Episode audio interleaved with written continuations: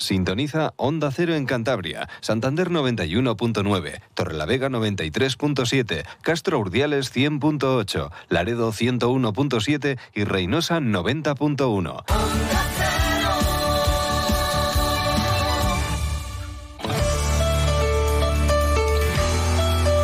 Cantabria en la Onda. Deportes con Fran Diez. Onda Cero. Tiempo ya para la información deportiva local y regional aquí en Onda Cero Cantabria. Sí, mañana es festivo, no tendremos eh, programa, pero sí que tenemos por delante un fin de semana repleto de eventos deportivos, ya con competiciones oficiales. El Racing juega el domingo a las seis y media, hora peninsular, ante el líder de la Liga Smartbank de la segunda división, la Unión Deportiva Las Palmas. Salida complicadísima porque evidentemente el conjunto Pío Pío es el primero de la clasificación y el Racing está bordeando los puestos de descenso. Además, pues históricamente esa salida nunca se le ha dado bien al Racing. Hace 34 años ya que el conjunto santanderino no gana a la Unión Deportiva Las Palmas en Las Palmas de Gran Canaria.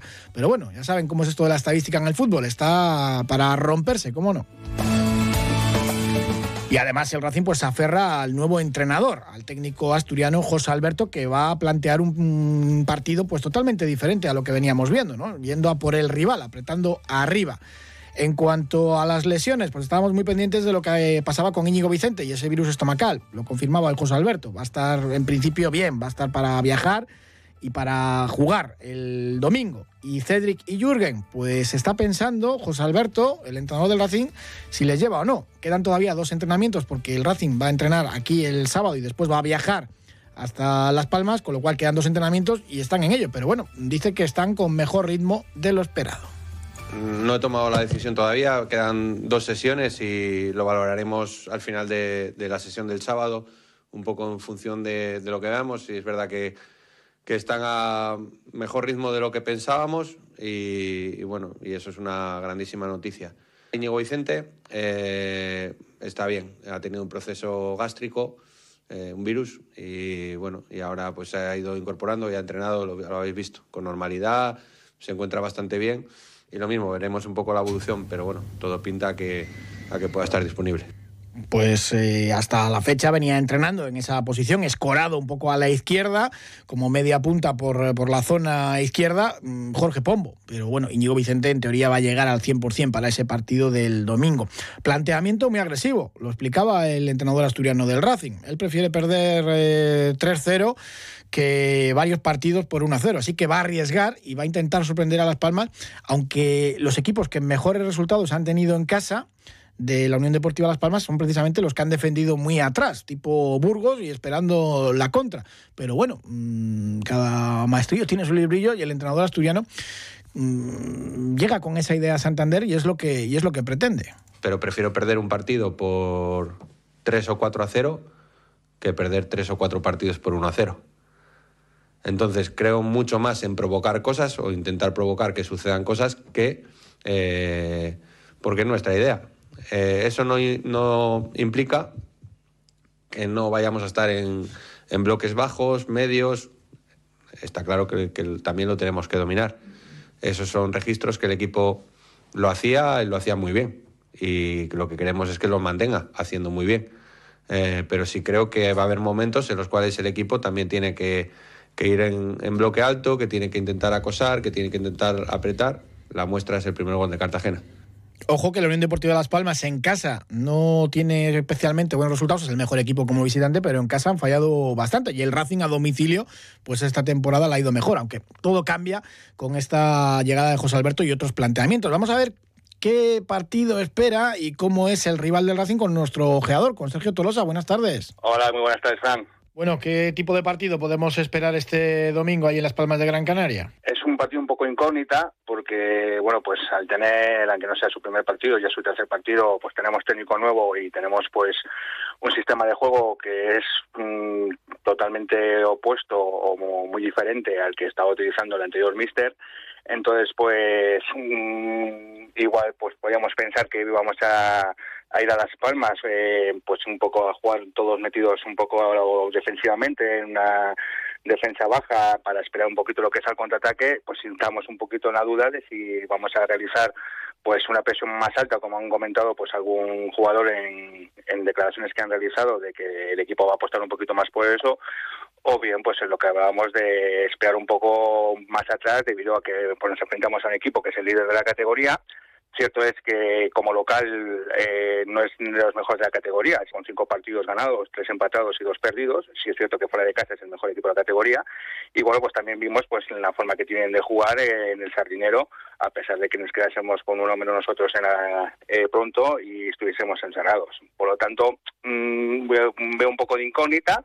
Mm, optimismo de cara pues a ver lo que nos podemos encontrar y lo que podemos ver el equipo de cara a lo que es esta segunda vuelta y veremos a ver lo que sucede. En principio es incógnita el Racing, todos esperamos pues una variación eh, pues prácticamente opuesta a lo que vimos aquí en el Sardinero en la primera vuelta, porque el Racing en teoría lo trabajado es presionar arriba, pero donde no hay demasiado misterio es en el estilo de la Unión Deportiva Las Palmas, que siempre es el mismo, equipo de posesión, sacan el balón jugado desde atrás, eh, más o menos siempre mantienen ese, ese estilo García Pimienta, escuela de la Masía.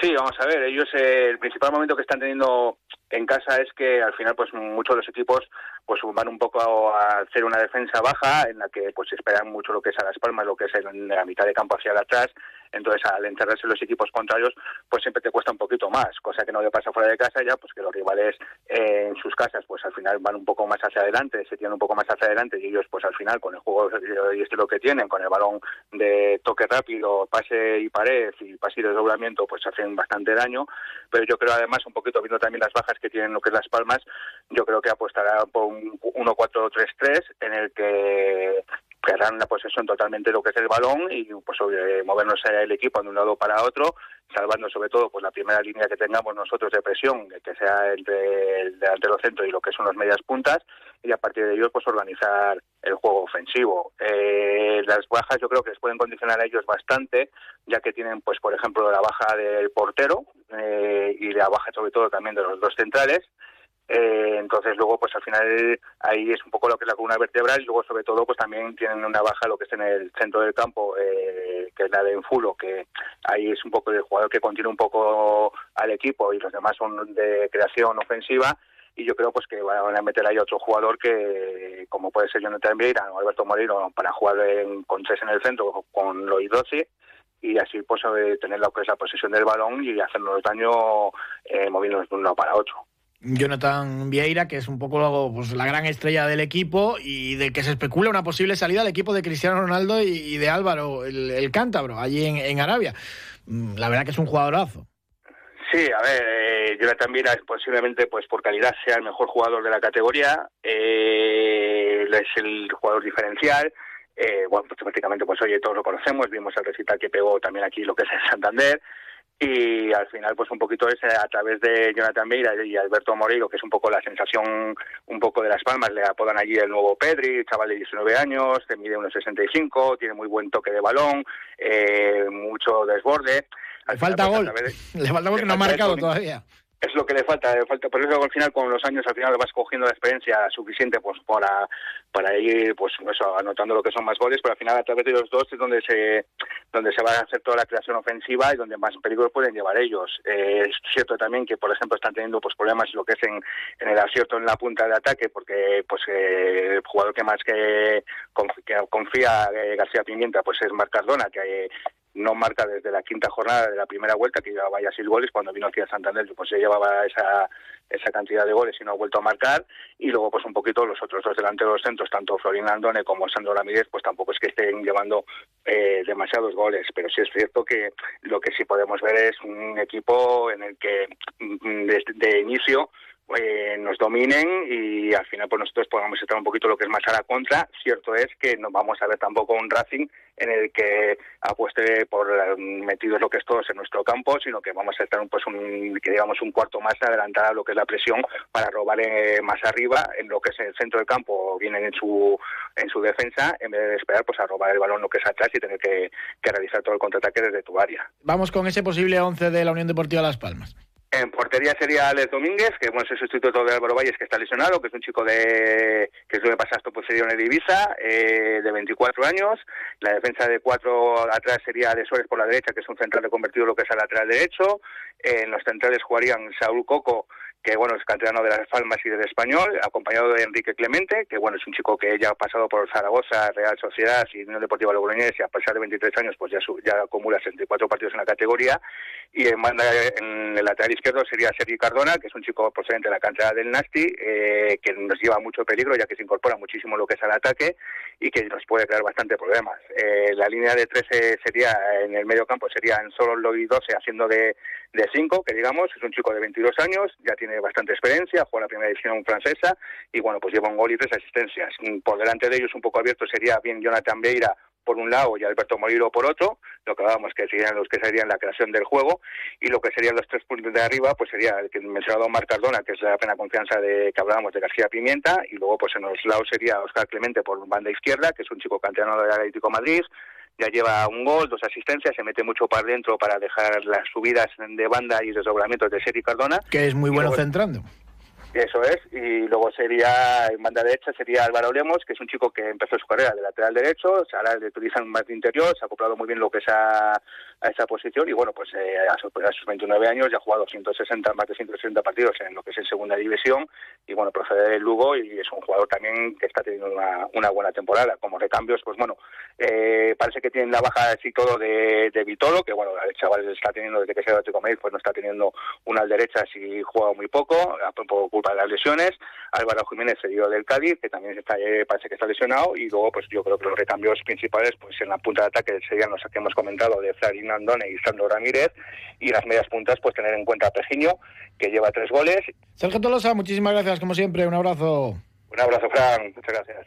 Curiosamente, en la rueda de prensa de José Alberto se ha hablado más de mercado de fichajes de invierno que del partido ante la Unión Deportiva Las Palmas. Es normal en estas fechas, aunque el mercado es muy largo, acaba a final de mes y ya lo venimos contando. El Racing va a ser muy cauteloso a la hora de incorporar a jugadores.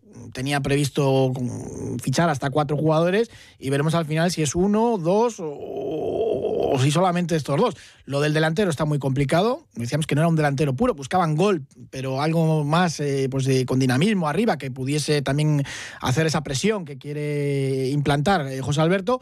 Arana, el jugador del Villarreal B, mm, nada de nada, olvídense, ya decíamos que era muy, muy difícil.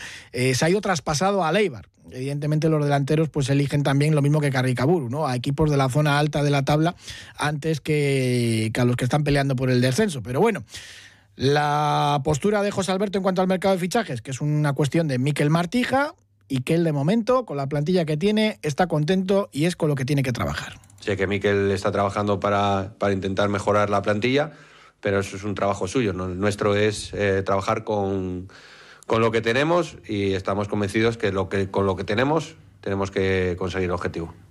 Con lo que hay, tiene que dar, le insistían a José Alberto, y los fichajes, ¿en qué posiciones? Decía lo mismo. Os lo decía antes, eso son cosas de, de Miquel, de la dirección deportiva. Lógicamente también eh, trabajo nuestro conjunto de un poco de, opinión, pero en mi opinión es que el Racing, con la plantilla que tiene, tiene plantilla para conseguir el objetivo final. Y eso es lo que tenemos que conseguir. el involucrar a los 25, 24, 25 futbolistas que tenemos, el que saca rendimiento a todos, conseguir ver una mejor versión eh, de lo que hemos visto en la primera vuelta y en eso estamos trabajando, en, conseguir que el Racing sea un equipo regular, que sea un equipo fiable, que sea un equipo equilibrado, que sea un equipo eh, reconocible. Miquel nos dará algún nombre si, ve posibilidades de mejora y lo estudiaremos, pero te digo, no es algo que me preocupe. Estoy centrado en, el día a día, estoy centrado en sacar rendimiento a mis jugadores, estoy encantado de los jugadores que tenemos y, nuestro trabajo es sacar rendimiento a la plantilla.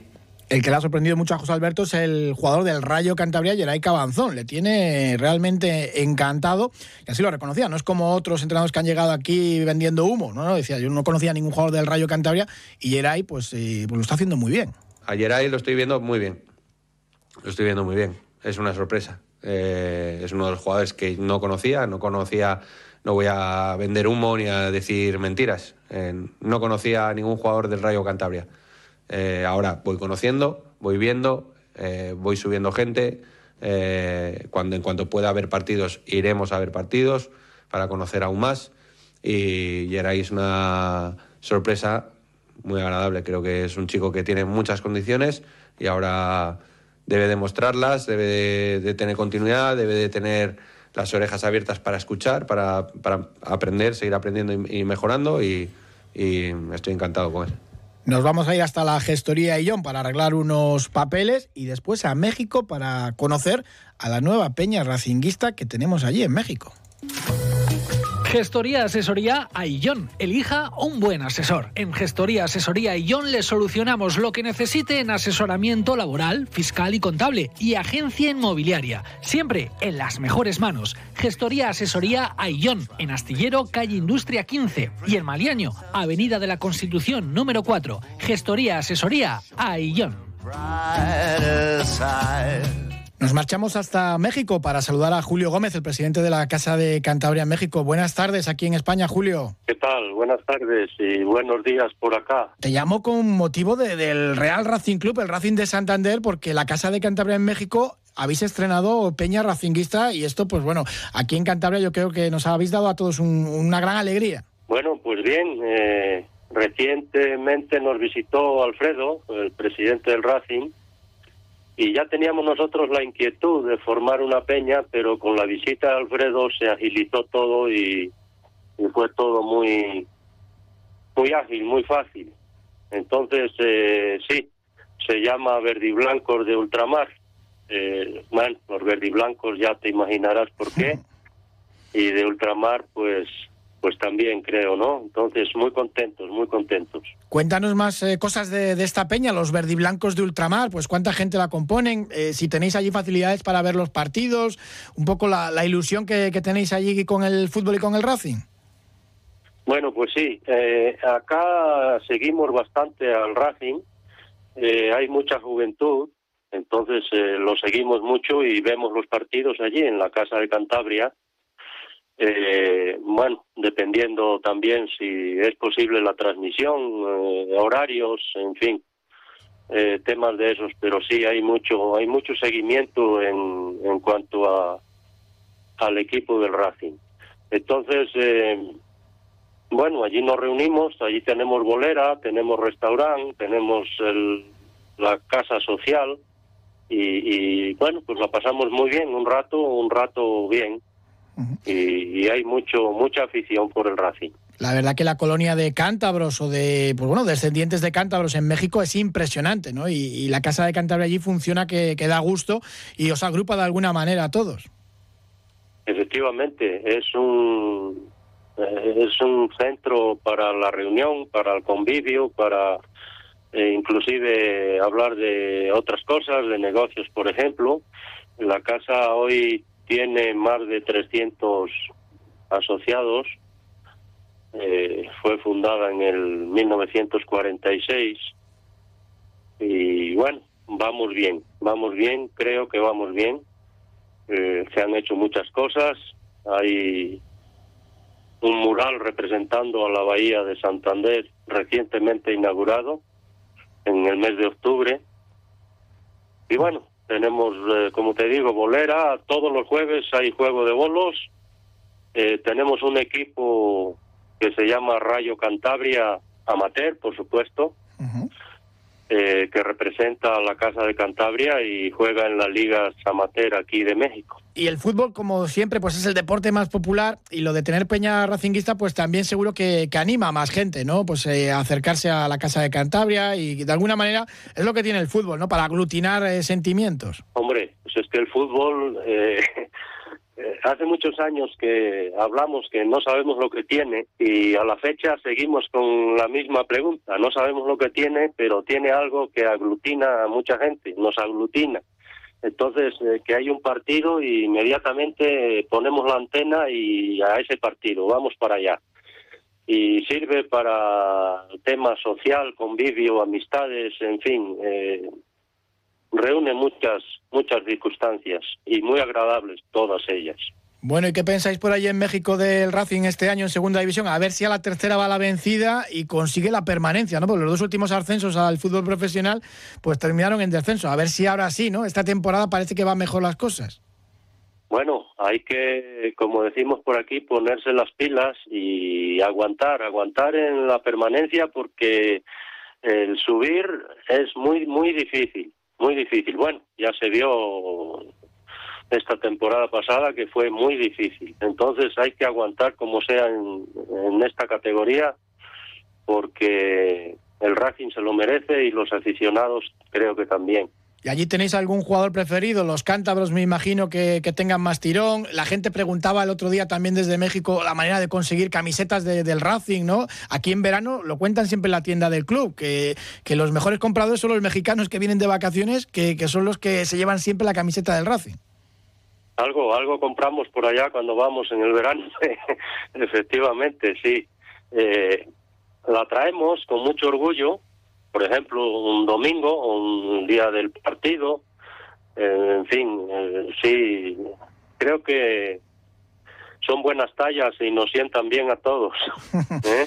Eso, eso está bien y así, pues bueno, la verdad que cuando uno va por, por mitad de, cualquier país del mundo y se encuentra ahí con la camiseta del Racing, pues siempre es una alegría tremenda. Hombre, yo estos días puse una que me hicieron el favor de regalar Alfredo y también Francisco, el consejero que lo acompañaba, y con mucho orgullo la traje ahí un par de días. La verdad que la relación del Racing con México es increíble, ¿no? Yo siempre recordaba el otro día la, anécdota, ¿no? Del primer viaje a España de Jorge Negrete, ¿no? Uno de los artistas mexicanos más conocidos a nivel mundial, que cuando le preguntaron si conocía algo del fútbol español o algún equipo, dijo el Real Madrid y el Racing. Y llamando la atención, claro, que en aquella época el Racing, justo aquella temporada, estaba en tercera división. Pero bueno, allí en México era muy conocido. O los primeros extranjeros en la Liga de Fútbol Profesional Española, en primera división, que fueron mexicanos e inscritos por el Racing. El Pirata Fuente, que era medio cántabro, y Alonso. Y luego hemos tenido aquí a Torrado, a Gio Santos. En fin, que ha habido, ha habido mucha relación entre México y el Racing, o el hijo del presidente, López Obrador, con la camiseta del Racing en una foto que dio la vuelta al mundo, ¿no? Sí, sí, sí, hay, mucha afición. Bueno, el Racing, tú sabes que sabemos que tiene muchos años de constituido. Entonces ah, ha tenido temporadas y épocas muy buenas. Entonces eh, eso eso trae trae consecuencias y positivas. Entonces eh, aquí hay mucha afición con el Racing y bueno, pues en Madrid ya ni te digo, ¿eh? Julio Gómez, presidente de la Casa Cantabria en México, muchísimas gracias y enhorabuena por poner en marcha esta pequeña iniciativa de, la peña de los verdiblancos de ultramar, una peña racinguista al otro lado del charco y pues bueno, que yo creo que, nos va a gustar tanto aquí como allí y que el fútbol y el Racing va a servir para hermanarnos un poquito más. Julio Gómez, muchísimas gracias, un abrazo muy fuerte desde la Tierruca. Un abrazo desde, desde México y a la orden, para cualquier cosa estamos dispuestos. Hablábamos ayer con Pablo Arrarte, uno de los regatistas cántabro y de los más importantes a nivel internacional que, tenemos, y hoy vamos a saludar a otro más local. De hecho, su barco ha sido el mejor de 2022, de todas las regatas. César Obregón, ¿qué tal? Buenas tardes. Hola, buenas tardes, Fran.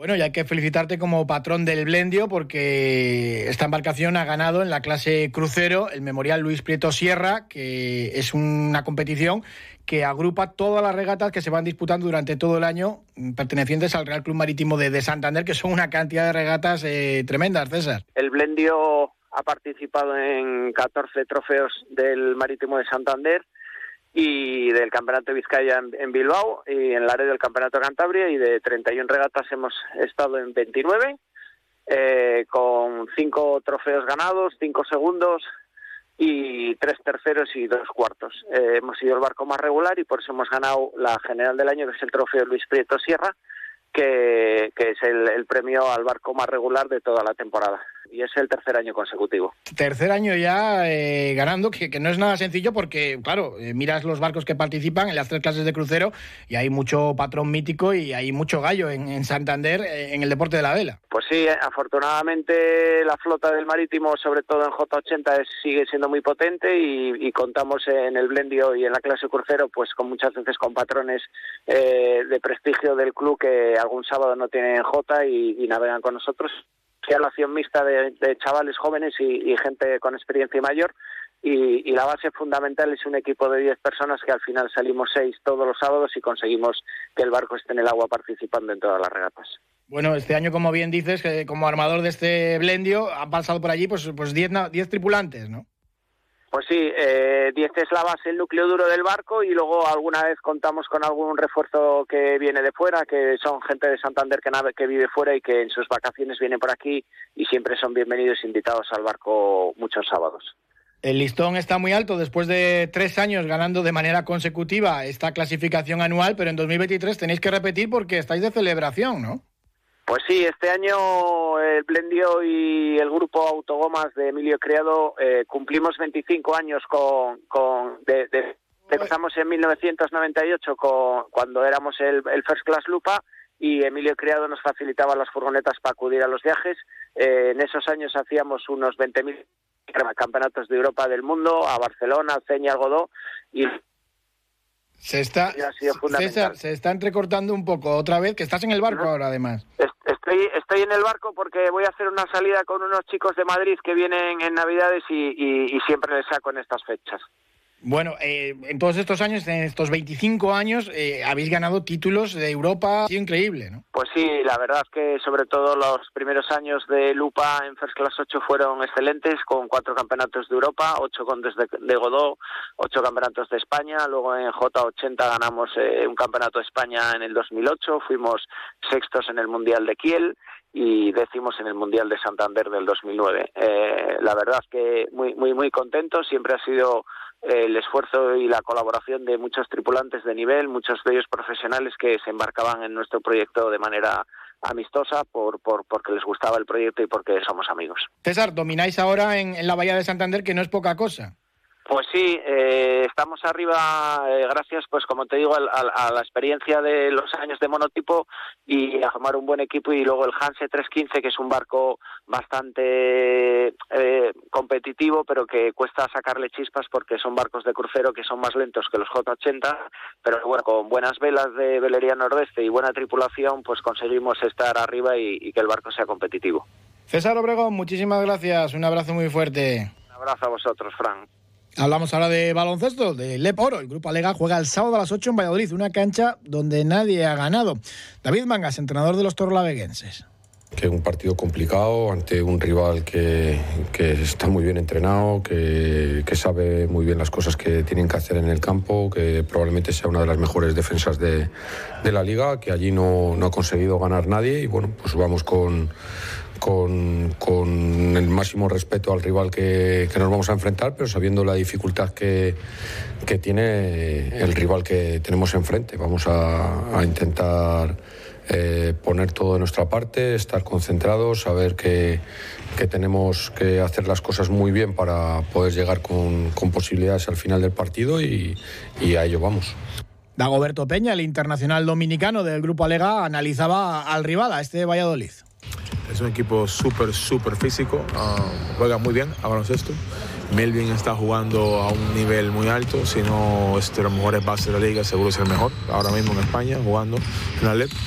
Eh, juegan muy, muy, muy en equipo, muy bien, eh, buenos tiradores y de verdad que aparte de los físicos que juegan, es un equipo que está bien formado y será una buena batalla. En el Rally Dakar siguen los problemas ocasionados por las lluvias. En Arabia Saudí, los hermanos Benavente han perdido un puesto en la general. Del 22 han pasado al puesto 23. Chisco Benavente nos resume la etapa de ayer. Acabamos de llegar al campamento de, Jail y después de, la tercera etapa del Dakar Classic, que ha sido anulada porque ha estado lloviendo mucho durante toda la noche anterior y a lo largo de todo el día y todos los tramos estaban completamente inundados de agua. Eh, aunque hemos hecho, hemos finalizado ya la cuarta etapa y la verdad es que no nos podemos quejar porque hemos tenido muchos problemas eléctricos por la cantidad de agua que nos entró ayer en el coche y en el primer tramo el coche se nos, se nos paró en mitad del tramo. Afortunadamente conseguimos eh, volver a arrancarlo y perdimos solamente dos minutos y medio, pero bueno, nos penalizó bastante esa parte. En el segundo y en el tercero no ha habido muchas incidencias y, nos ha salido bastante, bastante bien. Eh, y hemos perdido solamente un puesto con respecto a la general y pasamos. Ahí siguen los hermanos Benavente, escuchábamos al principio el resumen de la etapa anterior que nos va mandando todas las noches. Tenemos también voleibol de la Superliga. El voleibol Steel juega ante el Barça en Cabezón el sábado a las 6 de la tarde, después de haber jugado un amistoso entre semana ante el Río Duro Soria que perdieron. Tenemos también ciclocross en el parque de Río Sequillo. Así que prueba importante también. Y el Independiente, el Mazabi Independiente, que juega el domingo a las 12 en Bilbao, ante el Universitario de Bilbao. Muchas gracias por habernos acompañado, que les traigan muchas cosas los Reyes Magos esta noche. Disfruten, nos volvemos a escuchar aquí el lunes. Un saludo.